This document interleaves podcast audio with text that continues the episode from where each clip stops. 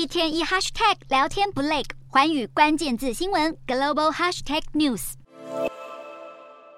缅甸军政府为庆祝佛教守夏节，宣布特赦七千多名受刑人，并为两年前遭罢黜软禁的民主政府领袖翁山苏姬和前总统温敏分别减刑六年与四年。不过，对于缅军网开一面，外界不但不领情，还反控军政府假装释出善意。美国白宫声明强调，华府对缅强硬政策不会因军政府一场特赦而动摇。白宫借机要求缅军立即释放被关押的民选政府官员，并停止对民运人士暴力镇压。长期研究缅缅甸局势的观察人士分析，军政府一口气特赦七千多人，还释放一百二十五名外籍人士，是为了向国际社会展现军方对政治劲敌的宽容大度。不过，这样耍花招很容易被识破。观察人士抨击，七十八岁的翁山苏姬目前背负的贪污以及违反疫情规定等罪行本来就很荒谬，现在把他三十三年徒刑减至二十七年，其实一点也不慈悲。军政府最终目的依然是要让这名备受爱戴的民主之母完全消失于大众视野。